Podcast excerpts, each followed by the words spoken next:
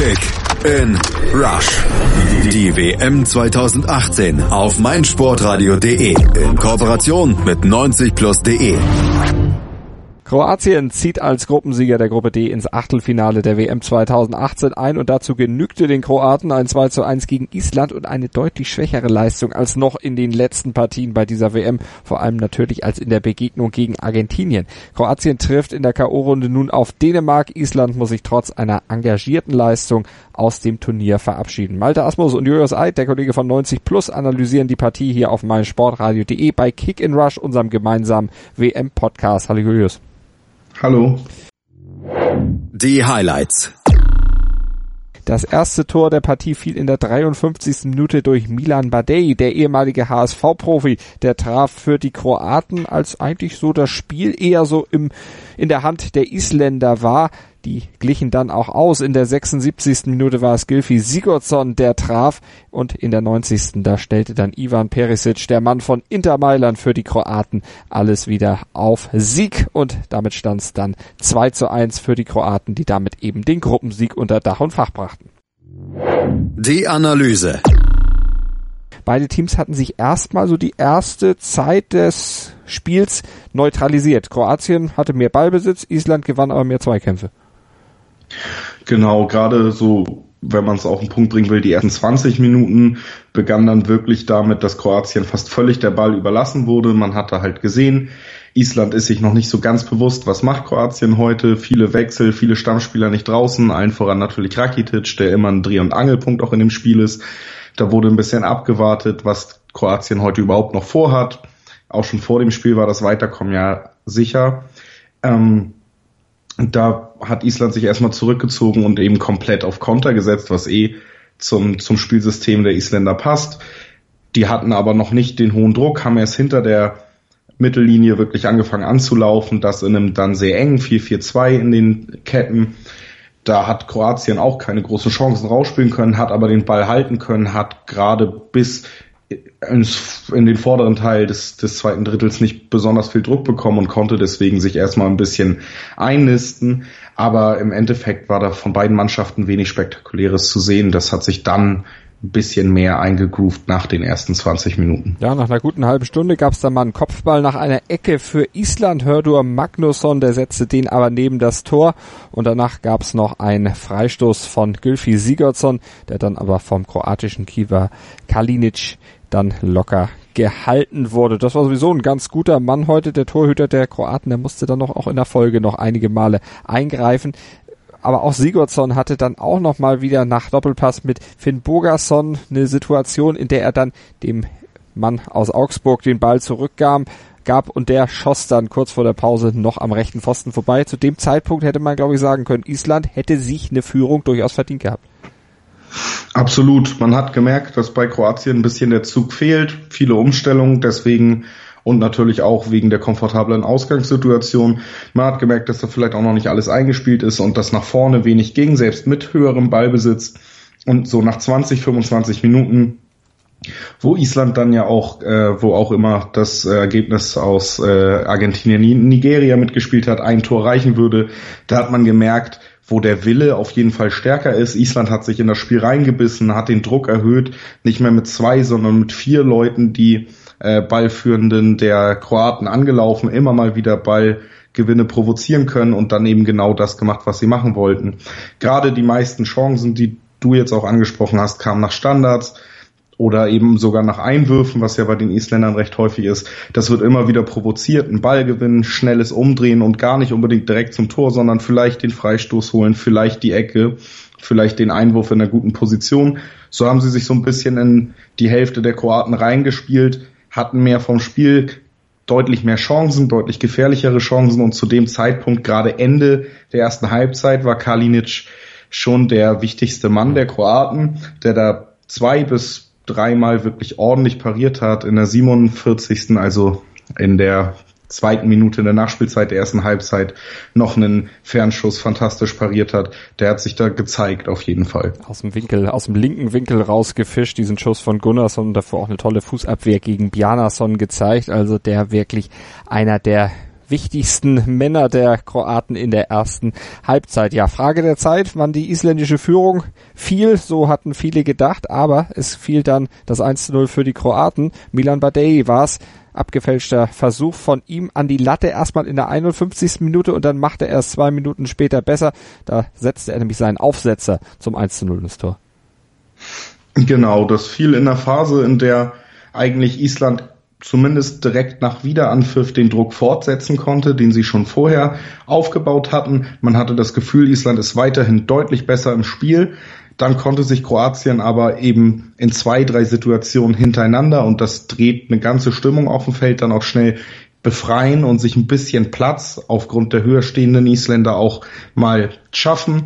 Den hat Badei eben einmal zu seinem Fernschuss aus gut 25 Metern genutzt, der knapp vorbeiging. Zwei Minuten später wurde dann die isländische Abwehr mal über die linke Seite überlaufen und die Hereingabe dann von ihm wirklich technisch fantastisch verwertet. Aufsetzer, vom Elfmeterpunkt, der dann ins linke Eck einschlägt.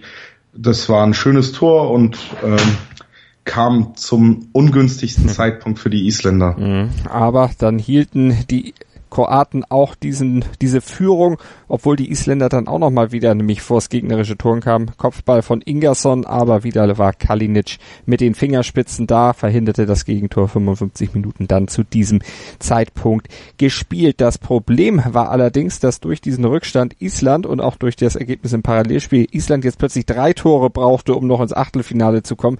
Ihn gelang aber nicht sofort dann irgendwie jetzt diesen Rückstand aufzuholen und diese Tore zu erzielen, sondern es gelang gerade mal der Ausgleich, aber immerhin der durch Elfmeter. Ja, man hat es gemerkt, direkt nach dem Gegentor hat sich das Spiel der Isländer nochmal verändert, weil die Ausgangssituation einfach nochmal eine komplett andere war. Und es wurde wirklich quasi im Gegenzug diese Kopfballchance äh, kreiert, die dann aber zu nichts geführt hat. Und die nächsten Minuten standen dann auch in diesem Zeichen. Die Isländer haben gemerkt, wenn, dann müssen wir jetzt. Wir brauchen Stand jetzt drei Tore.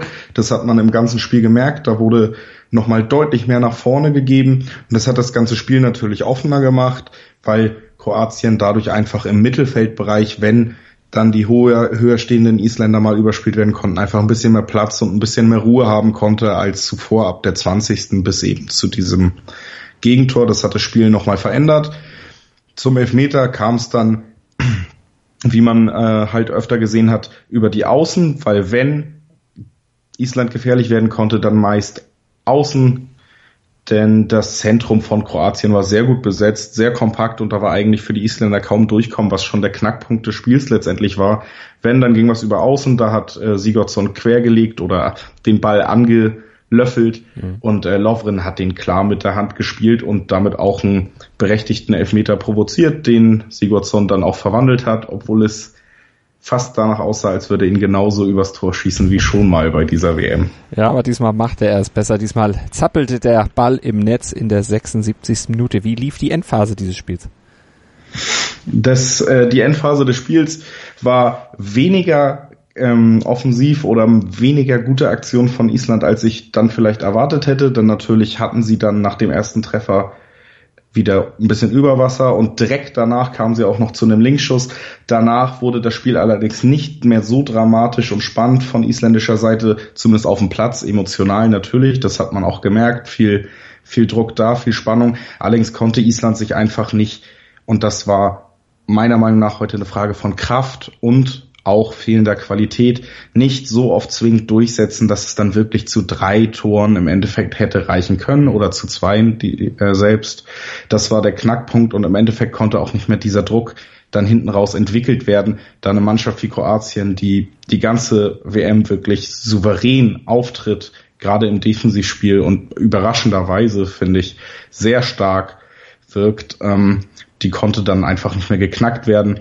Und dann kam es eben zu einem Fehler im Aufbauspiel in der 90. Minute, der dann eiskalt und schnell genutzt wurde. Ein Pass auf Perisic, der dann zeigt, dass er nicht zu den schlechtesten Spielern dieses Turniers gehört und einer der Spieler, die trotz großem Namen in der Startelf Kroatiens bleiben durften, der verwandelt und damit äh, war dann auch alles klar. Die Situation hatte sich ja dann zwischenzeitlich sogar noch wieder so gedreht, dass Island dann dank der 2 zu 1 Führung der Argentinier dann nur ein Tor noch gereicht hätte, aber auch das wollte eben nicht mehr fallen. Stattdessen fiel es bei den Kroaten und damit war der Gruppensieg für die Kroaten dann auch sicher.